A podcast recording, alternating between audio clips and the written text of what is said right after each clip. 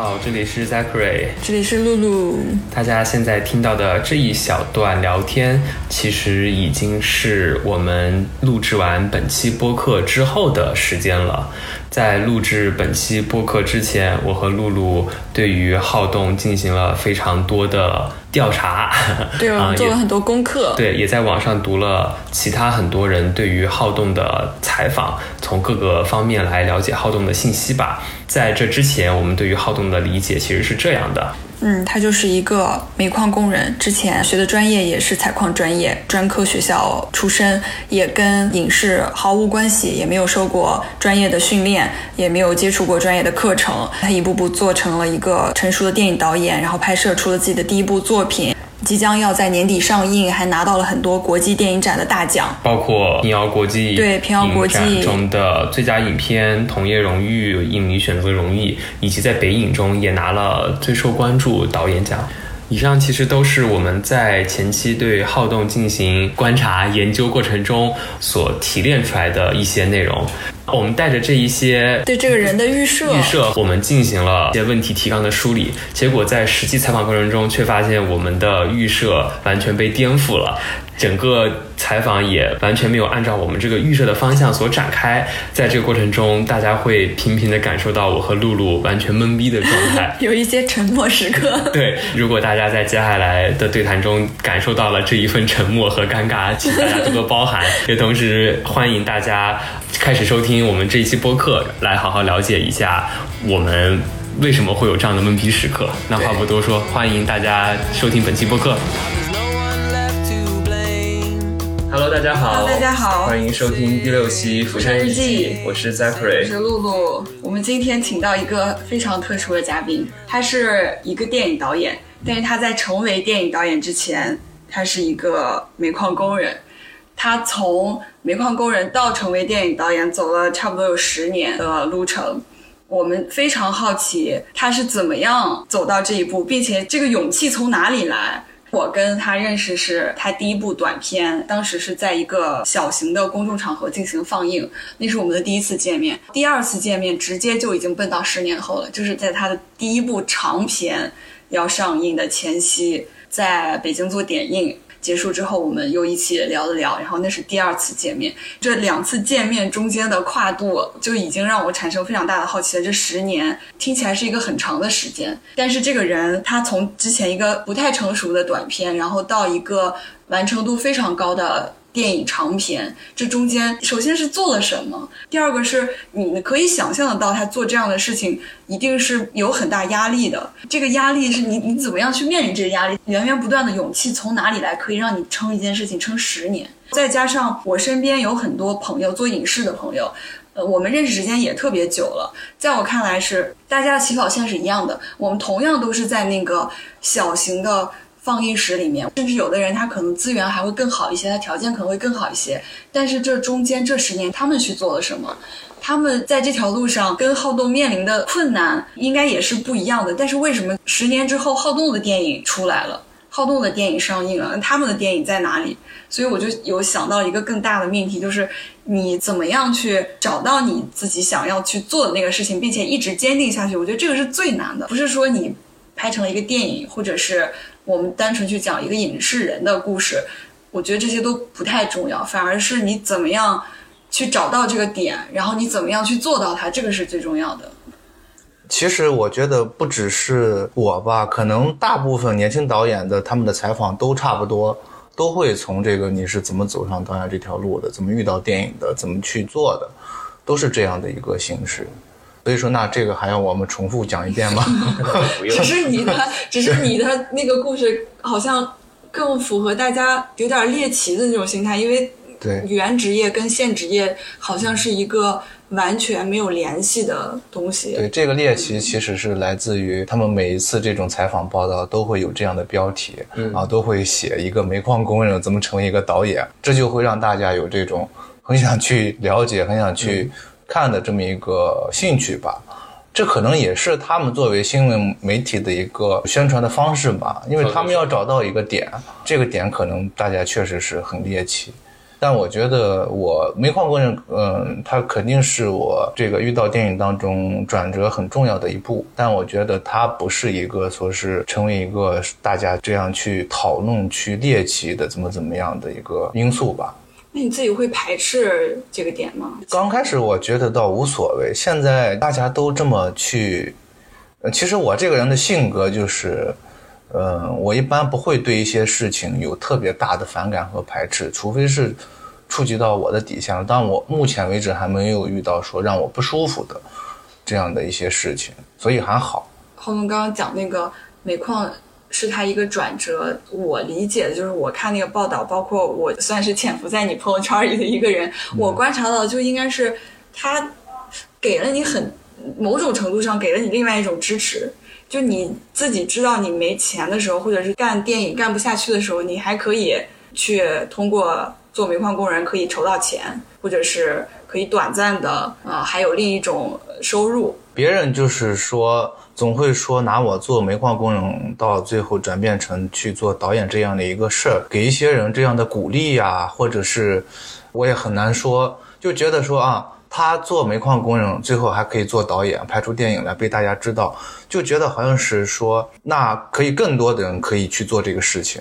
但对于我来说，呃，不是这样的。我觉得煤矿工人，呃，做煤矿工人这个对我来说转折很重要的一个点，就是说我在这个煤矿工作的期间，离开了校园，脱离了象牙塔，啊，我真正步入了社会，步入了这个社会的工作当中，我有了这样的生活，就这样的生活和阅历。在煤矿那样一个艰苦的一个环境当中，我可以去坚持十五个月，然后边下井，然后边写剧本，边为自己拍片做准备。就是说我既在创作，也在经历经历生活。这个生活对我来之后做电影来说非常重要。就是说我为什么可以真的可以坚持十年？我觉得就是这个煤矿的这十五个月的工作，它锻炼了我这种吃苦耐劳的精神。面对任何事情，我觉得无所畏惧，嗯，因为其实做电影到了真正你要拍的时候，很多时候不是说你这个跟创作没有关系了，就是你要去解决各种困难问题的这样的一个过程。你如果没有这样的一个承受的能力，去解决困难的能力，那很可能这个电影就没法顺利的拍完。我觉得这个是不是说是你煤矿工人，然后你也能拍电影，然后就觉得这个事情很简单。是任何一个职业，不管你是不是煤矿工人，可能你前面哪怕是做人民教师也好，你是呃送外卖的也好，然后最后你做成了一个事情，这中间都是一样的，都是特别不容易的。我们就是要探讨就是中间这一段，并不是说像有的说你做煤矿工人，然后到了电影导演，然后中间就是感觉就好像做电影就是一个很容易的事情。他们只看到了我那转折的那跨的那一大步，从煤矿工人那么那么就是在。井底下五百米，从一个地下的世界一下又，他不只是到了一个水平线，跨了很高的一步。别人只觉得说我从下面跨了很高的一步，但不知道我在跨这一步的过程当中经历了什么，很多细节，这些是别人可能没有了解到的、知道的东西。刚刚讲一个很重要的点在于，你是有意识的在那一段时间里面带着这样的一个目的去工作的。那在什么节点让你开始？有了这样的一个目的，然后带着这样的一个目的开始所谓的下了井，开始攒启动资金呢。其实就是十年前，一三年我毕业的那一年，就大概我已经有了这样的短期的一两年的一个规划。因为我是大二的时候喜欢电影的，就是一二年的时候开始接触电影，开始买了一些设备，开始实践去拍摄。一三年的时候，我知道就是说，以我这样的一个学采矿的一个专科的学生毕业。之后去北京进入影视圈太难了，就是我的这个背景、资历什么都不够，所以说我就想着去煤矿工作一年。这一年呢，一是能够攒一部分我拍片的启动资金；第二呢，这一年我觉得就是我要去经历生活，去经历这个社会的实实在在的毒打。嗯 啊，对于我来说，这是。我收获了两种，一是收获了体验生活的这样一种经历，第二呢，拍片的这个钱也有了，这样我去北京，我觉得我稍微有点底气的。如果我直接一毕业去北京，肯定没人要我，嗯嗯，我也赚不到钱。就北京那个时候来了消费，你要生活要租房，又这样的一个专业，你肯定赚不到钱，可能还要去倒贴。所以说，我想得很明白，按照我的这个计划去一步一步的去做。所以说，到了煤矿的时候，就是边下井边工作，然后其他的时间就是在为这个拍片写的这个剧本做准备。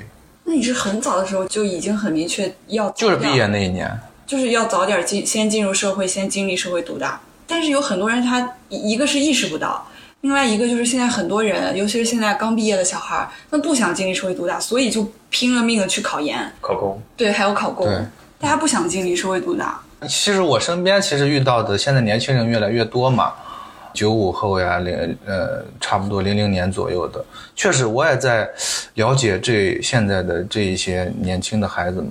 我想一想，我那个时候确实，我现在回头一想，我当时不觉得我有多成熟，但我现在回头看，我跟他们做一个比较，那个时候基本上就有自己的一个规划和目标了，因为那个时候可能没有别的选择，嗯可能现在这个社会我们的选择太多了。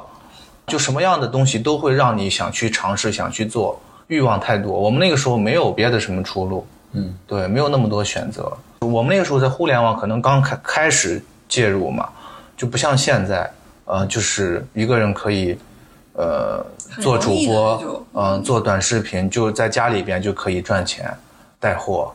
就那个时候没有这样的各种各样的选择。我想问，是在一个什么样的节点，你会意识到说，OK，我可以结束这一段经历，然后往前迈下一步了？毒打到什么程度，你觉得就对够了？没有，就是当时就想着工作一年嘛，因为我们刚去煤矿是，我一三年七月份毕业，九月份到的煤矿开始实习，我们实习期有三个月，所以是加上实习期三个月，然后我工作是整一年，就十五个月。所以我当时就是想着工作完这整一年，因为只有工作了整一年之后，我才能拿到那一年的就是全年奖金 啊，要完成这个叫叫打卡 绩效。原来是这样嗯，因为我那个六安煤矿奖金特别高，工资反而不高啊、哦，他就是每你知道吗？他有季度奖、半年奖、全年奖，他就是要让你必须你每一年上够多少个班，你才能拿到这个奖金。嗯，那个奖金差不多就有四万块钱，加起来就各种。所以说我为了上够这个班，我必须得干够这一年。我觉得可能是这样，就是你要是说经历社会毒打，毒打到什么程度是个够，可能没有够，只能是你事先给自己定一个目标，到了那个节点，你就按部就班执行你下一个计划。现在回头看起来，确实非常成熟了，这就是做大事儿的人了。就我觉得这个是，感觉一秒带入迷不是，我觉得这个真。的很难得。你像我刚上大学那会儿，或者是我刚毕业那会儿，根本不知道该干什么。真的，说实话，一点儿一点儿头绪都没有，完全不知道该自己该干什么，自己要干什么就更别提了。你都不知道自己以后能去什么工作、什么单位、什么公司，嗯一点儿概念都没有。突然已经有一个人，他已经知道自己要干什么了，嗯，这是很难。你会觉得早点进入社会、接受毒打是好事儿吗？因为人最终是要步入社会工作的，我们读这么多书，上这么学，最终也是要回归到社会的，在社会里边找一份工作的。没有谁愿意说说说我就想提早接受社会的毒打。对我来说，因为能考上的研的人，说明人家擅长的就是学习，就是考试。对我来说，我很早的就认识到，我学习不是那块料啊。我知道我没有那个再去考考那个的什么的命啊。毕业那一年，我也考电影学院了，重新报了一个高考、艺考，结果初试就被刷了嘛。所以就我知道我不是这块料，我考不上，我就那就我就乖乖的工作吧，赚钱吧，赚了钱拍自己的片子。对于大多数人来说，拍一个自己的片子，大家会想到默认的第一步就是我要先至少读一个跟这个领域相关的书，或者我至少要先在这个领域沉吟多年，来做够什么什么样的，做到某一个职位或者做到某一个阶段之后，我才能真正的去拍自己的片子。但你反而是你去考了，然后你没有考上，然后在煤矿工作一年之后出来就立刻开始着手拍自己第一部短片了。我觉得这个勇气是和其他人相比很不一样的一个点。当时是为什么觉得说我可以把第一部片子拍出来？就是我大学的时候，我就在我们学校成立了一个电影的这样的一个社团，所以那个时候大到毕毕业的时候，我基本上就没有去好好学这个采矿的专业的课程了。嗯，啊，基本上都在搞我这个社团，天天在拍。那个时候买了一个 DV，后来毕业的时候，嗯，又买了一个单反，所以那个时候我在大学毕业之前，大概就拍了一个长片，拍了三三四个短片，嗯，对，就那差不多有一年半的时间，嗯就已经做了大量的练习了，天天都在拍，很着魔。嗯，每天拍完之后回去宿舍就自己自己学习怎么剪辑，自己剪，就所有的前期到后期都是自己。所以那个时候积累了大量的这样的实践拍摄的经验。毕业之后我去煤矿，我觉得我需要在剧作上有更多的沉淀和提高。所以那个时候去了煤矿也没有时间精力去拍嘛，我只能写剧本。嗯，那毕业之后我开始拍，是因为我在大学的时候就有了实践拍摄的这个积累，再加上又在煤矿期间写了剧本，嗯，所以说当时拍这个片子也是顺理成章的，嗯，又攒够了这样的自己的启动资金。就像你之前是一直，比如说想上矿大那个路线，还是沿着煤矿那个路线走的。对，我就想知道有没有像那个电影里面演的那样，有没有就是那个一瞬间，或者是某一段时间，就是电光火石，突然想通了，我以后就不搞采矿了，我就是要搞影视这条路了。其实我从中专毕业考大同大学的时候就已经有这样的想法了。那个时候大概二十岁，十九二十岁。当时在中专的时候，我们学校，呃，有各种社团，就文学社呀、美术协会，我就参加了。我记得那个时候每一周我们会有大同晚报的一个记者，来给我们这个社团讲这些艺术相关的新闻方面的课。每周只讲一次，每一次大概讲一个半小时左右。他的课我是每每次都去，从来不落。嗯，但是别的同学就，当时听他的课的人大概也就六七个人，就一个小教室。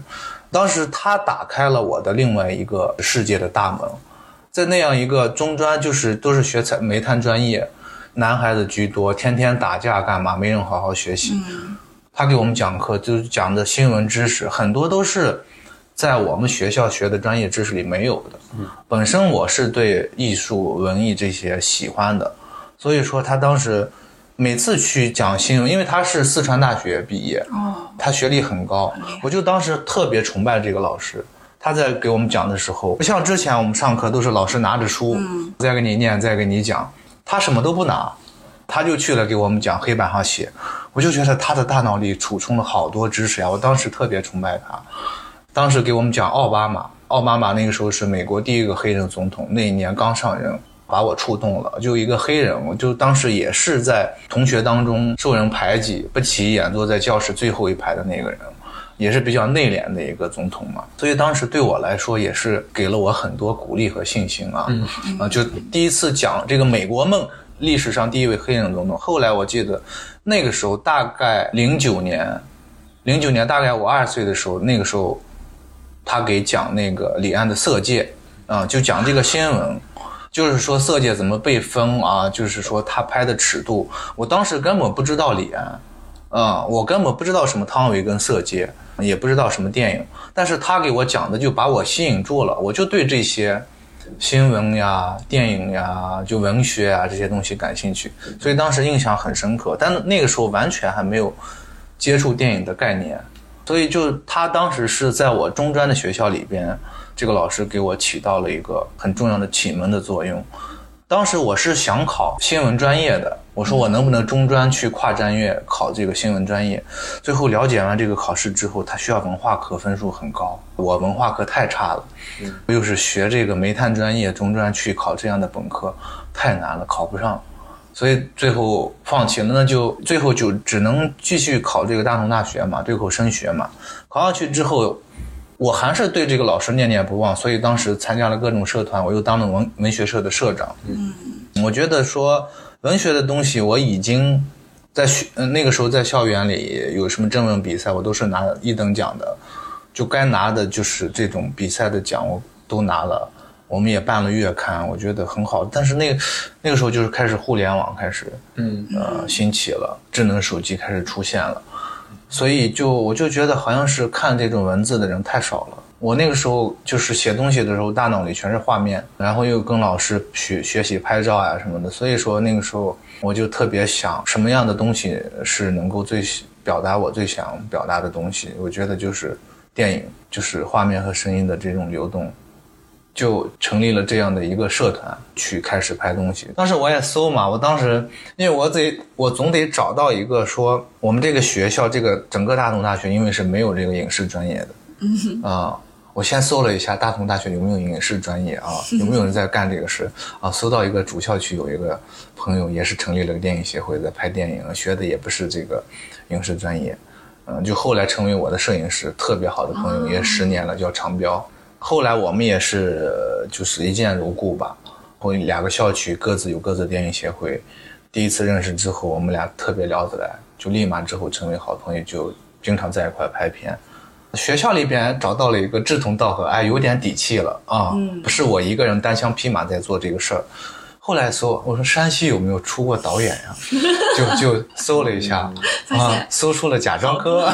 贾樟柯。对，当时最知道的就是贾樟柯。而且看了他的电影，感觉就是跟我家的那种地域风貌啊、风土人情一样。整个就把他的那个时候天天在看他的那个经历啊、成长的那些经历啊、采访呀、视频，整个都看了，包括他的电影。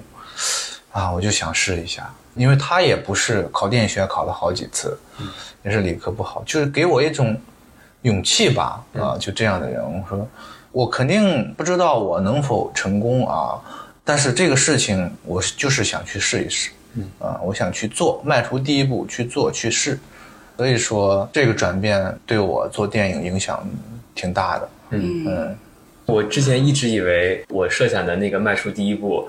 按照时间线来说，本来以为在做煤矿工人之后，结果没想到在煤做煤矿工人之前就有了，甚至甚至再往前，就是在读到大二时候就已经在有了。对，那我再问一个非常具体的，你能回忆起来当时真正迈出那一步的时候，那个时候的心态是怎么样的？刚进入大学的时候，那个时候我大一，学校里面礼堂放了一次电影，那是我第一次在大荧幕看电影。我之前都在我老家村子里县城，没有去电影院看过。那是第一次在学校一千人的大礼堂，贫民窟的百万富翁吧，那个电影，对，就特别震撼。然后大一不是就开始各种社团呀、拍照呀、写东西，所以就大一之后我又开始迷茫了。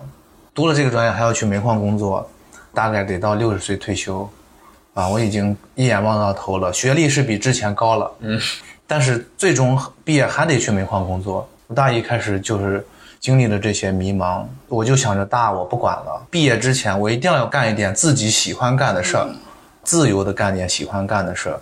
反正我要去煤矿工作，那我就不如毕业之前干点喜欢干的事儿。结果然后就了解了这些之后嘛，就开始搜怎么拍电影。那我得有一个 DV 摄像机，我自己有个笔记本电脑可以剪辑，然后买了一个三脚架。结果去一个公园拍。根本不会拍，就最后拍成了一个长片，拍成了一个 MV，三四分钟就配着那个凤飞飞的音乐，因为当时叫《追梦人》嘛，这个电影，因为他那个歌名字叫《追梦人》，结果就配拍成了一个 MV。但这个 MV 呢，就回去之后研究怎么剪辑，画面的剪辑，配上音乐，加上字幕，哎，我说这个不就有电影的感觉了吗？就这样，先学会了最基础的启蒙的这些技术的知识。认识长标之后，就正好学校有这个校园文化艺术节，就有一个 DV 大赛，就征片。所以那个期间，就那一年，我们就拍了很多片子。嗯，就有了第一次拍 MV 这个经历之后，就就每天反正拿着 DV 瞎拍呗，一发不可收拾。对，每天就是对，很好奇嘛，就各种拍，拍完回去各种剪加字幕。对，那个时候有想到自己以后没想。当时只沉迷于当时的那个创作的快乐，对对，还以为自己毕业以后反正就是要去下井了，当工人。对，因为露露看了《夜幕将至》的电影，露露之前跟我的评价就是是一部很成熟的片子，能够明显的感觉到和上一次他第一次遇见你时候看的《光芒》相比，已经有了很大的前进。那从那个时候还是发现了自己热爱，一腔热血投进去，什么都想拍的那个新鲜劲儿，是怎么样子慢慢的开始往这个成熟的体系走呢？所以一五年拍完《光芒》，我就带着这个片子来北京做后期剪辑，然后跟当时另外一个好朋友，也是他刚拍完自己的第一个片子，我俩就一起研究怎么报电影节。他报什么，我就我们俩每天在一个屋，因为我刚来北京没地方住，就蹭他那住。我们俩每天都在一块儿。同时报一些电影节啊，同同时去参加一些电影相关的活动呀。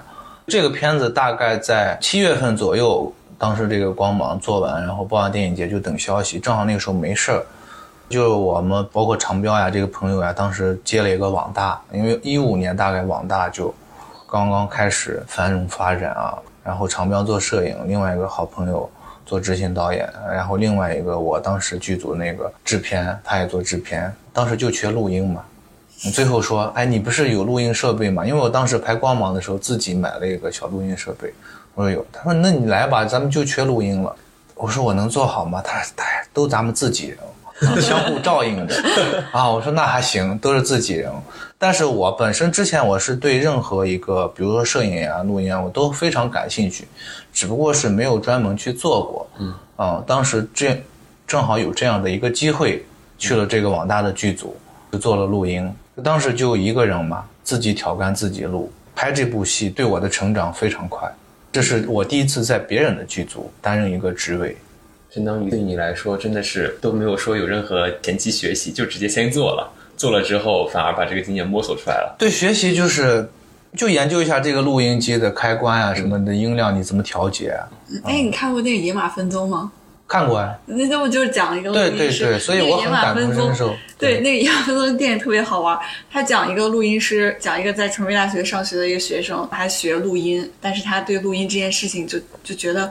录音这么简单，你让我在这学四年，你疯了吧？就是、就挺好玩的一个青春成长的故事。对，刚听你讲，包括在学习电影制作也好，开始从零到一迈出第一步也好，那个经历会让我觉得是一个特别野的过程。嗯虽然你给我的感觉，包括聊天都是很理智、很稳，但我觉得那个行为对于大多数人来说，它是一个就是很赶的一个事情。对，大多数正统科班出身人，反而他瞻前顾后，就不愿意去做了。你自己在看你学习电影方面这一个经历和那一些电影人，你和他们之间，你会有怎么样的对比吗？跟他们比较中，你会觉得说你们的这样子一个不同的路径选择，不同的路径就是我不挑，从来不挑。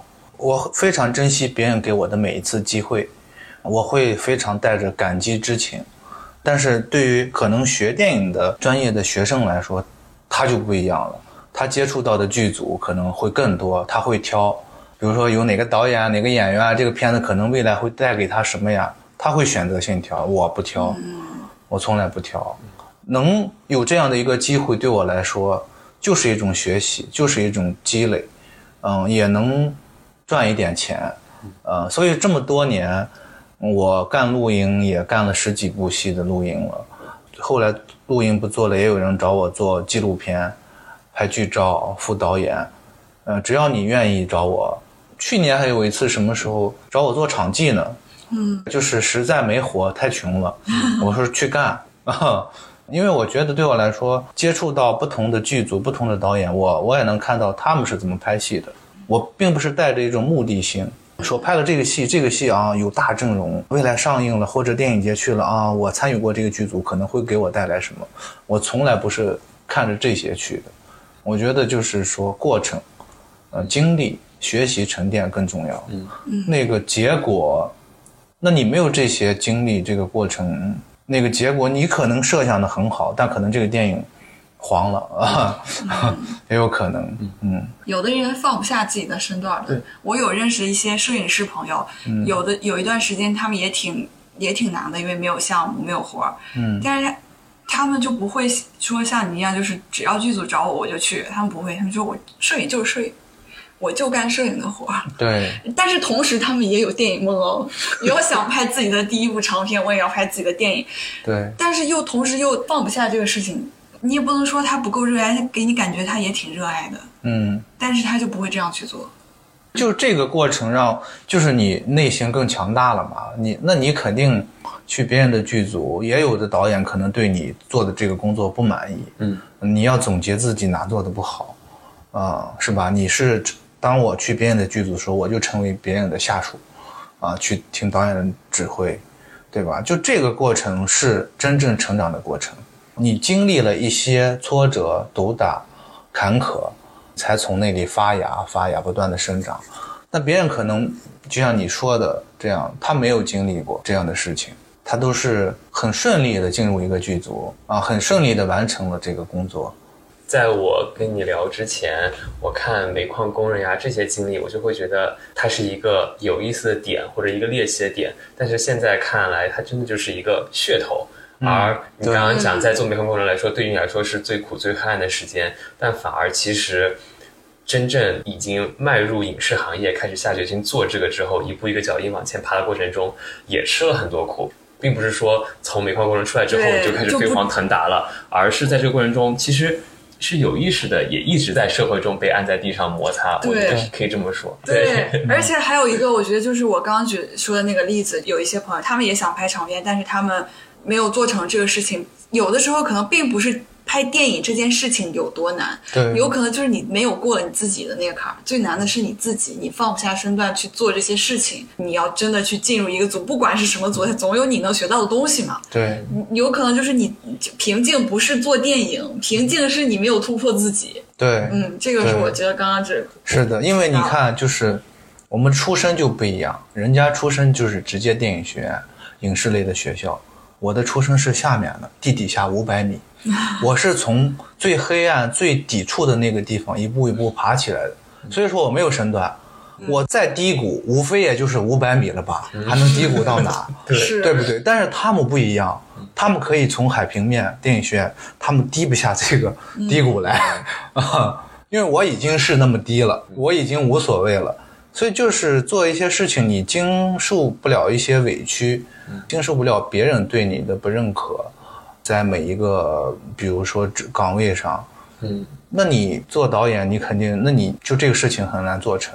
因为我的理解是在做煤矿工人期间，其实你是有一个盼头和一个很明确的目标的。对，这个是能够给你足够力量支持着你往前走的。对一定能够撑得下来。但是在你开始进入电影行业，这个是你真的对于自己来说很重要的事业、梦想这一切了。嗯，在这个时候，我觉得这个新的黑暗时刻可能就是在这些剧组里面遭到别人对你出身的质疑，对于你的甚至是个人能力、个人技术的质疑，这一些时刻会有没有这样的遭遇？你怎么从这样的一些负面评价中走出来？还好，其实我干录音，我跟导演相处的都特别好啊、因为我很努力的去，很积极，因为我本身做导演就是自己的事情呀、你会操很多心，所以说我干录音的时候操的不只是录音的心，你知道吗？我不是去干行活的，哦，我会站在一个导演的角度，我会替他想很多。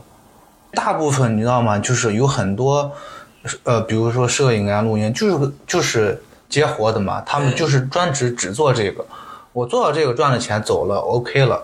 但我我不是，我是做我也是做导演的，我又来做录音，我就会站在导演的思维去替他想很多东西。所以说我基本上拍了那么多戏做录音，跟其他的导演相处的都还不错。嗯啊、你这个点很妙明白了。其实你刚才讲一我觉得就是个点是各个行业我们聊下来之后发现共通的一个点。对任何一个工种都是同样的。即使我现在只是一颗螺丝钉，但我应该放到没准是对上一级、上两级，甚至是最后 CEO、创始人那个级别，我来思考这家公司应该怎么样对，这样才能有目标的来把整个版图补完整。嗯，对，如果你想要晋升到某个职位，或者说你想要做老板，那你就要先把自己放到那个位置上、去想事儿，这样你才可能一步一步的到那个位置。永远我做所有的事情都是为了我到那一步做准备，嗯，到后面你可能才能真的把这个事儿给做成。嗯嗯这样子的话，反而会让我觉得之前设想的很多困难都不是困难，反而真的是因为足够认真且真诚投入的做这件事情，那些困难它都。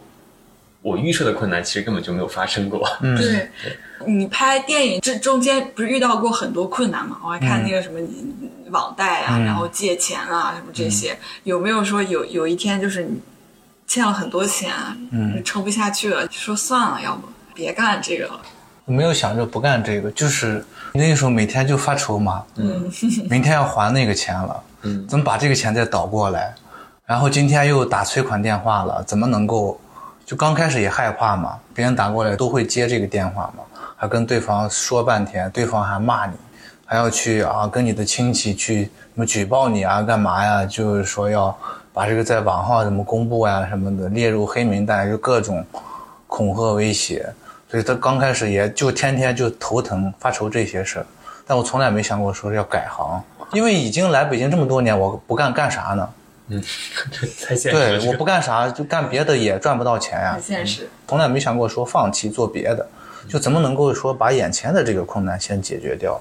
在这中间，你家里人有强烈质疑过，或者是他们想让你强烈想让你回去的一个时期吗？一直都是这么对啊，我爸妈从小就觉得，就是那个时候的教育就是离开这些老家农村，你才出去外面才能有出息嘛，都是想让自己的孩子念书往外面走嘛。回老家就种地啊，当农民啊。在他们的认知里面，他们是觉得你是在北京有工作，还是说他们和你一样，一开始的时候就知道你就是要拍电影？一直知道我拍电影啊，就偶尔去剧组嘛。对，好吧，那你爸妈真挺厉害，对，你觉得很很了不起。就别说你爸妈，我觉得就是大部分人的爸妈，包括我爸妈，我要跟他们说我就要拍电影，他们会觉得你疯了吗？你在想什么呢？拍电影那是你能干的事儿吗？你好好找个班儿。我也没有跟他们说我要拍电影，就是我就是在剧组，要不别人的剧组的，嗯，要不自己在写剧本呢，嗯但是他们一开始就像你一样清晰的知道你就是要拍电影这个事儿。当时知道，但是他们肯定是不觉得我能 能出来，能出，我也不知道我能做到啥呀，嗯，对一切都是未知的。但是叔叔阿姨能够给予支持，这个很很难得。因为他们不支持，怎么就希望我回到身边当个农民种地嘛？嗯，嗯，他们更不希望我这样呀。真的是一个家庭一起往前冲的感觉。我觉得是现实，我觉得还是现实问题搞导致就是你你没有没有别的选有选择，对没有选择。本来还想说你是不是有一种找到人生信仰，然后可以让你一直坚定这个目标往下走。但我现在听完了以后，我又觉得认清自己就是人生的信仰，了解自己，认清自己，你究竟能做什么？什么是你做不了的？做不了的事，咱就不要去触碰，不要去放大你的欲望，啊，还要去浪费时间去，嗯，试一下。对你来说什么是做不了的事儿？就除了电影、影视相关之外的，我觉得我都做不了。嗯嗯那你会有一种感觉是自己是被命运选中，就是要做这个行的人，有这种感觉吗？命运就是认清自己嘛。你了解了自己的命运，你的命是什么，适合做什么，什么是你完全不擅长的，擅长的基础上加一点运气，天时地利人和，大家都拍出片子来了，都挺优秀的，但最后获奖的可能就那么一两部。嗯，今天的采访有一个预设，在于浩东已经得奖了，在于你已经完成了一件对于很多人来说小有所成的事情了。这使得我们刚刚聊的很多你之前的一些磨难也好，一些艰难困苦也好，都可以让它变得非常的云淡风轻，也变成了成功路上的铺垫和一步一步脚印往前走的一个状态。但如果今天跟我们对谈的依然是一个还在迷茫的青年导演，然后依然投了很多影展却没有出来，还是那个欠了很多网贷，依然在为自己的新片做准备，这个状态会很不一样，我感觉。就那个时候，我也，嗯，没有对说选择还是放弃有过动摇，就那个时候也没想过，都已经去贷款去冒这么大的风险去做这个事儿了，那就是认定它了。你如果都有这样的风险犹豫，那你可都不可能迈出这一步。就那个时候也不会说迷茫吧，因为我从来不喜欢跟朋友去每天特别消沉、特别悲观。就我会有自卑，但我不悲观。我知道我的出身是什么样，嗯，我从小上学也一直不好，我自卑，但是我对自己做的这个事情我不悲观，我可能没有对他有一个特别高的一个设想期待，然后没达到我会怎么怎么样失落，是因为就是我从那个最底下一点一点往上爬，如果你没有做到现在这个程度，嗯，但是你依然还在做这件事情，你就觉得已经很对啊。那没获奖那今年这个电影也会上映呀、也会拿到龙标，也会计划的去这些公映的事情。嗯就算这个长片没拿到龙标，公映不了，但是他也觉得也完成自己目标，我起码把它拍出来了。对，嗯，对对，这个太重要了。你的心态太好了。大家要是能有你这种心态，一半心态都不会现在这么焦虑。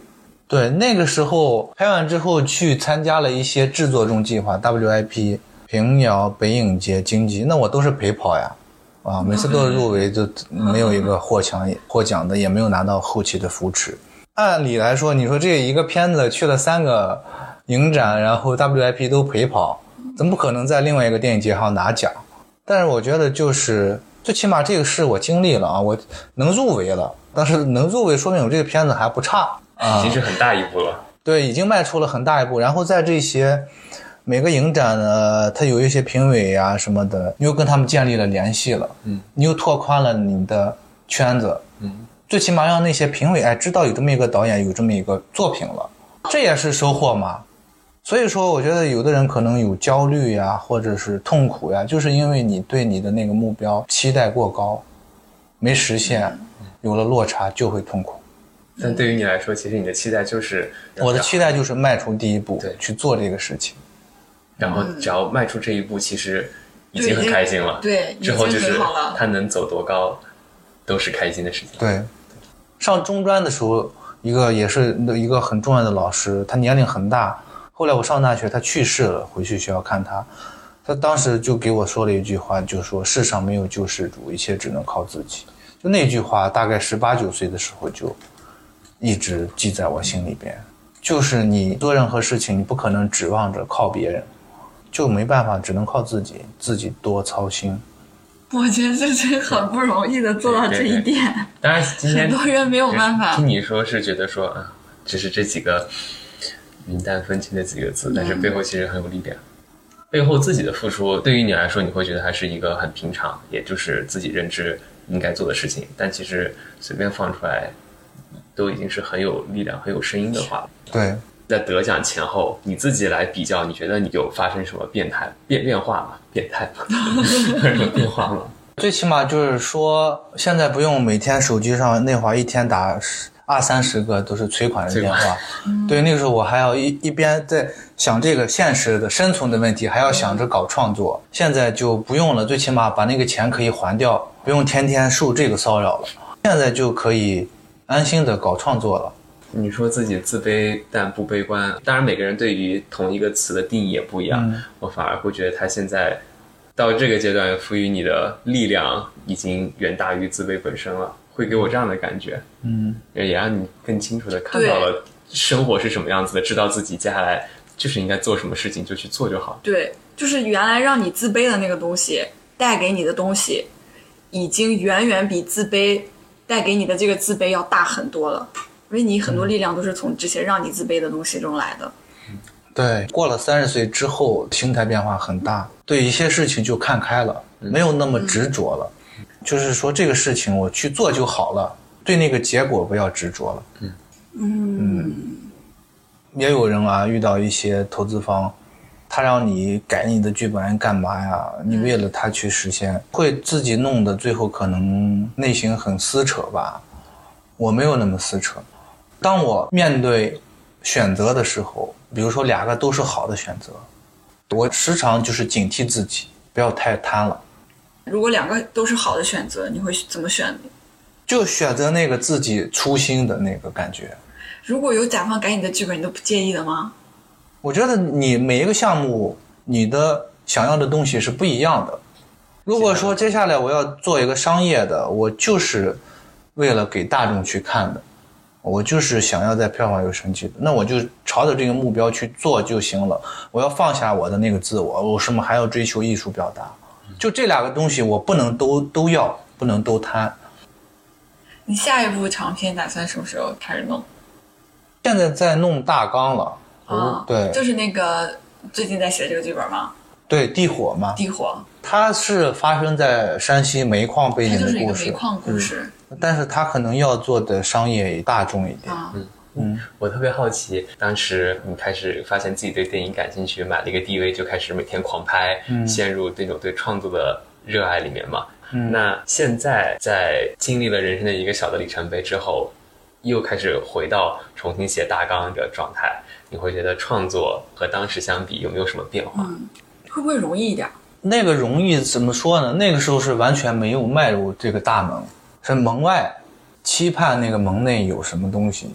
现在是你迈入这个大门了，你在这个大门里面可能有有很多人，有很多都是你的同行这个行业。那你在这些里边如何还能生存下去？你要跟各种高手过招。啊，因为到了门内就是各种高手了。到了门外的话，你可能看不到，你只是说那个难，只是跨过大门的难啊。现在进来是你能看到各种各样更优秀的人。我能理解那个进到大门里面，其实才刚刚开始，对，那那个感觉。你现在仅仅只是跨过了那个门而已，然后后面前面还有很长的路要走。嗯，这个路上有没有给自己定一个目标，还是说你就先不定没定目目标，没有目标，说了没目标，依然没目标，还是没目标，还是先做？对，就是这几年也写了好几个其他的剧本嘛。那这几个项目，看未来哪一个一个一个能拍出来。接下来的那个状态会依然是就跟当时没有进入电影行业，抱着就是去做的这个心态一样，只不过现在进入了这个门槛，但依然是抱着去做的心态，然后。知道你在这个过程中处在一个什么样的位置，我按部就班的一步一步的把它做了就好。对，就是他今天的名言：认清自己，认清现实。嗯，我已经记住了这八个字。很多人认清事实、认清自己之后，他就躺平了。对，但真有躺平的人吗？也有啊，比如说有的人就是觉得，反正我也搞不到那儿去，躺平也可以啊。那人家就觉得躺平舒服，我自己不痛苦了，不拧巴了，那也挺好呀。对。多人不愿意再奋斗了，我就有一天活一天，有一天的钱花，我就花一天的钱。那这个就是他认清自己了呀，我觉得没问题啊。嗯，不是说所有奋斗人都能够达到某一个高度呀。今天下午我俩还说说那个，你要是已经成功了，然后你成功之后再看回之前自己的经历，你可以说那些经历是有意义的。嗯，但你如果要是还没成功。你再看回自己之前的那些经历，你没有办法定义它是成功还是失败。那你对过去那一段经历，真的是不是说觉得有一种问心无愧吧？我对他问心无愧，也能算是有意义的经历吗？自己我觉得问心无愧就是有意义的经历。就像我从最开始就说的，其他的评价那就是别人的。对这个评价，你就是说我不是去做什么违法的事儿、害人的事儿。那我在乎别人的评价干嘛呢？我也没有害你，没我也没有去辱骂你呀，呃，去怎么怎么样你，别人你想说什么就说什么去吧，你有自己的一个底线嘛。但我觉得我还挺悲观的，真的，因为你知道，就是这个悲观来自于你会跟别人去对比。你能忍住不跟别人去做对比？随着年龄就是到现在，我觉得越来越少了。呃，你看我在学采矿的这样的一个学校里啊。跟学影视的学校里是不一样的。首先，那个是我们学校的攀比，肯定我觉得跟传媒类的院校比起来，那差太远了。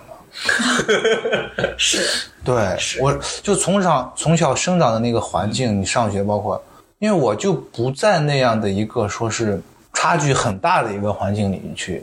我身边的朋友也都跟我一样，我所以说我们不存在什么有会有攀比，我内心会有一种啊，觉得他比我好。如果有，但对我来说也是一种激励。我看这个朋友这么优秀，拍的片这么好，我也想做的更好。但我不会觉得说，啊，你看别人拍这么好，我怎么就拍的这么烂呢？嗯，啊，我说我怎么能够拍的也跟他一样好？嗯，这也是说到刚才那个，就是让我们内心痛苦、纠结、拧巴的一个原因。我就做自己的事儿。那我要比，你说吧，我我这片子可能票房卖好了，是吧？赔钱，但一看人家多个亿。那我天天比，那我自己肯定是内心很痛苦。这个就说到了，那你又要名又要利嘛，你不可能什么都要。我的电影节上得到认可了，就 OK 了。我不要想着我还想卖多少钱的票房。但是你能真的完全能了解得了自己吗？我觉得我挺了解我自己的，因为我可能天天我会自我反思。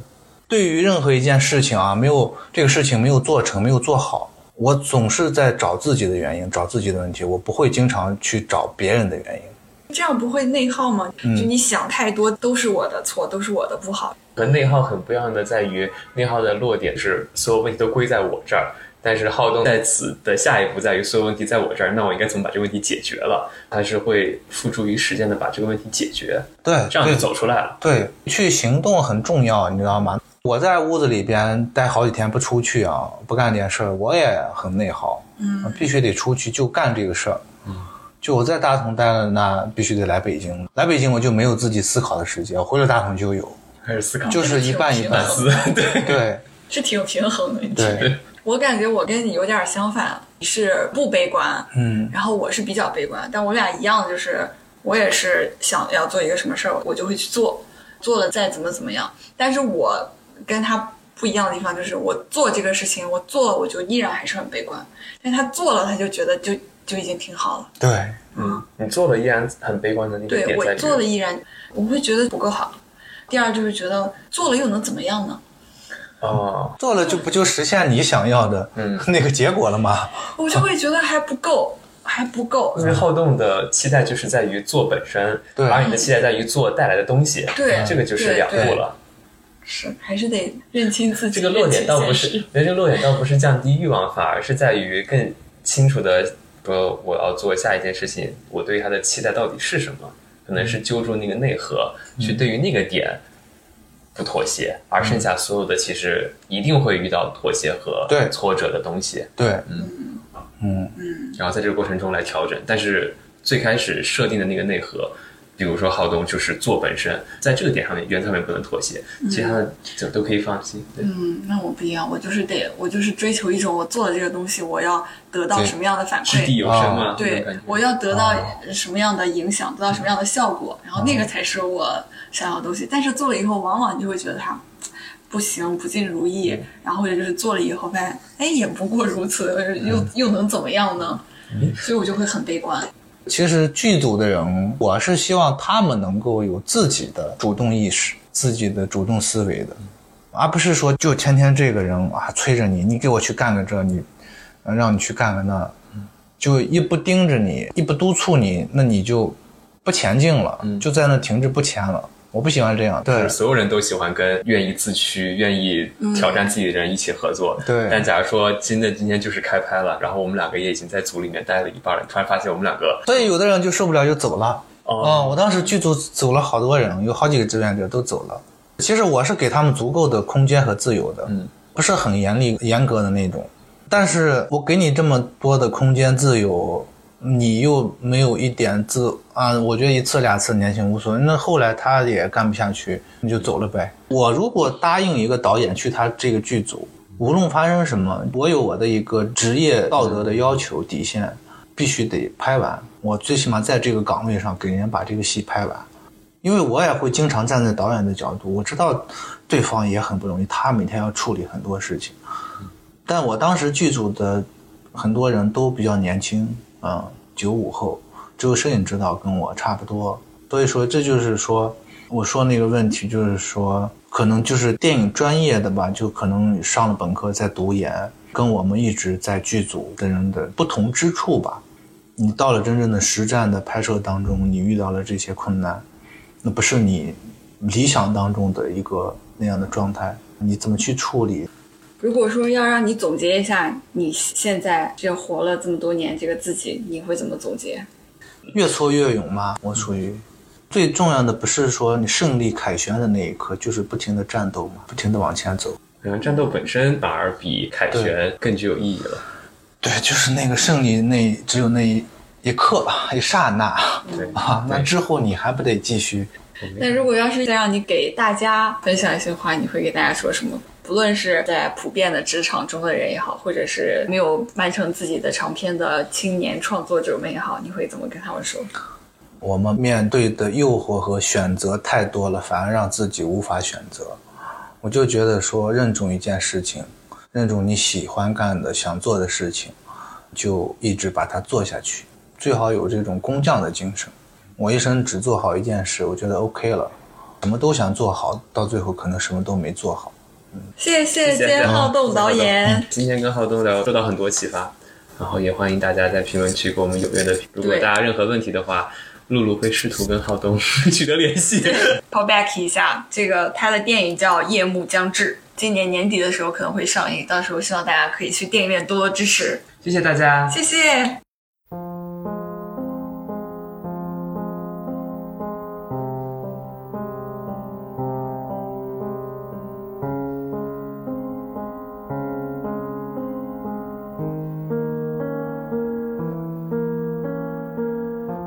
此刻是我们采访完好动之后，又过了两三个小时，我和露露依然感到内心久久难以平静。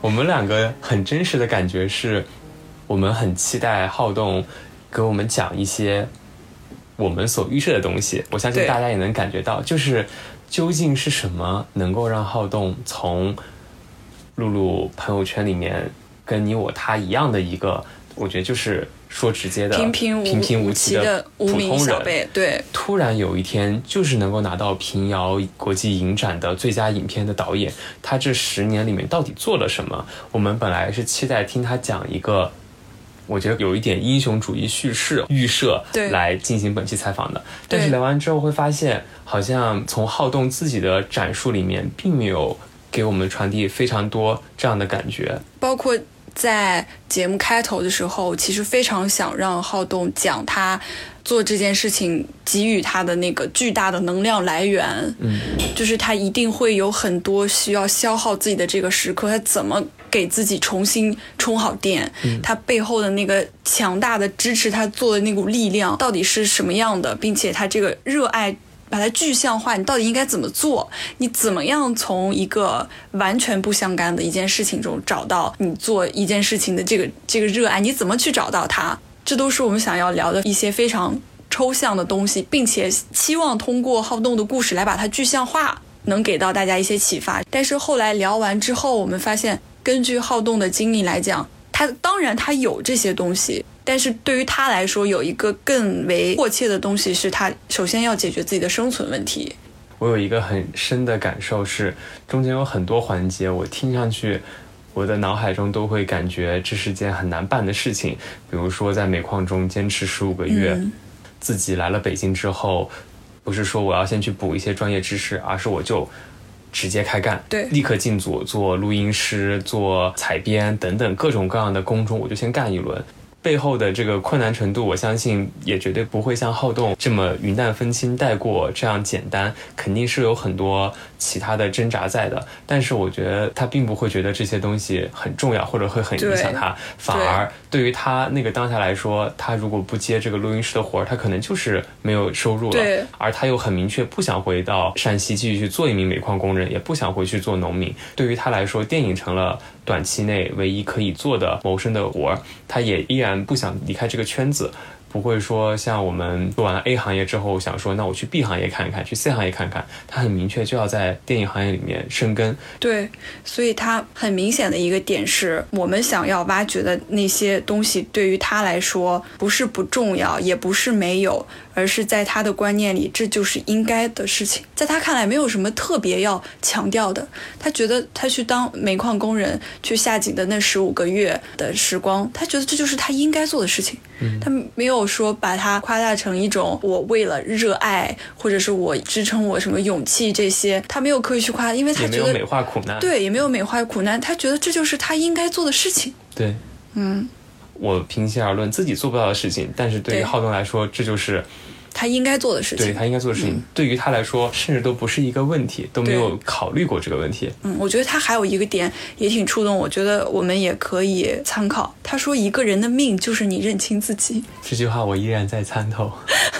所以，我和露露聊完之后，总觉得好像心中有很多想问的问题，想要探讨的东西憋在了胸口，没有聊出来。但是，这的确也是我们和浩动聊下来之后，浩动给到的真实反馈了。我觉得他也是一个很真实人，并不是说他在整场聊天中有任何藏着掖着，也并不是说我们捡到了一些什么我们不想让大家听到的东西。这就是浩动一个呈现给大家真实的状况。对。也希望能够给大家一些启发。如果大家有任何感兴趣的好奇的东西，或者想要探讨的问题，或者说浩动的哪一句话让你觉得深受触动，但是他没有展开讲，亦或者说你和我还有露露一样，也有那样的感觉，就是他讲的某一句话其实充满了力量，但是他却云淡风轻带过，都欢迎你在评论中给我们留言，我们会非常愿意在评论里面跟大家进行更多探讨，也会带着大家的问题再去跟好动聊一聊，希望能够”给到大家更多启发吧。对，也真诚的